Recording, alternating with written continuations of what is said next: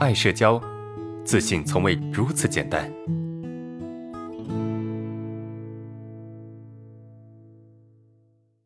阿伦老师你好，我是爱社交的学员小芳，现在在读大一。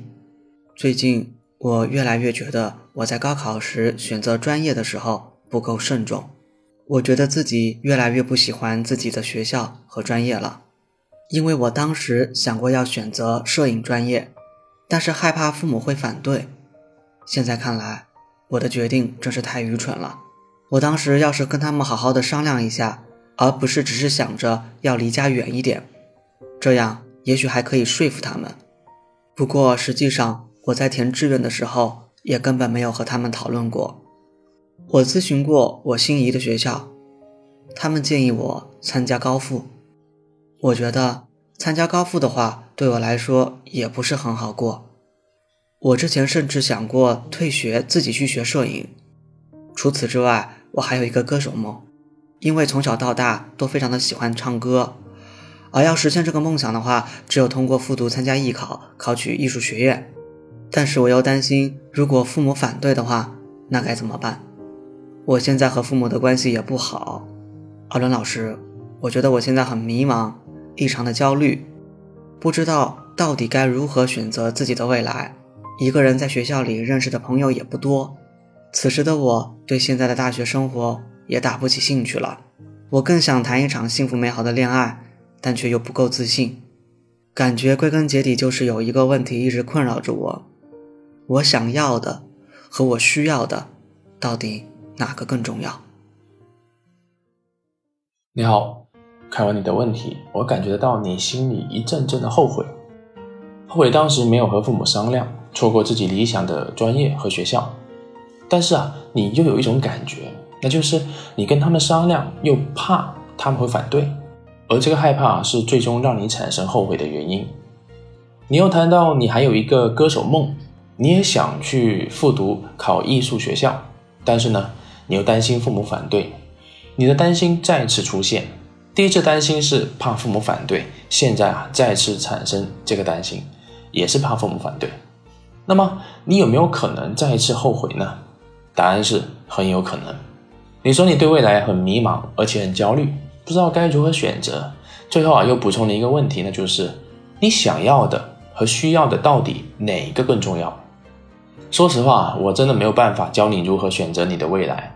但是我可以告诉你为什么会这样，以及如何提高你的自主决断力。在你说到的内容中，你说的两次担心内容都是一样的，担心你父母会反对你的决定，这说明你的父母很可能会帮助你去做一些决定。这些啊，可能就是你说的需要，而你自己想学习摄影和音乐，这个可能就是你说的想要。需要是你父母给你的，或者啊是客观的某种判断，而想要呢，则是你内心深处的需要。因为父母或者外界的判断，你宁可随便选择一个你需要的，也不敢去争取自己想要的。这不仅仅代表你父母或者外界对你的影响，更代表着你内心的冲突。也许你害怕你选择自己想要的之后啊，会受到某种惩罚，或者产生某些糟糕的结果。而这个结果呢，会让你觉得自己很不好，所以你不敢去承担这个责任，你宁可去听从别人的建议，因为至少结果不好也不是自己的责任。比如说，你父母让你选择金融学，觉得这个专业有前途，你听从了，那么未来发展不好啊，你可以把责任推给你父母，都是你父母帮你选的。而如果你真的选择了音乐或者摄影，未来发展不好了，你就会觉得是自己很糟糕。那么，为了避免这个糟糕的感觉出现，你会选择听从别人，但是你心里又会很难受。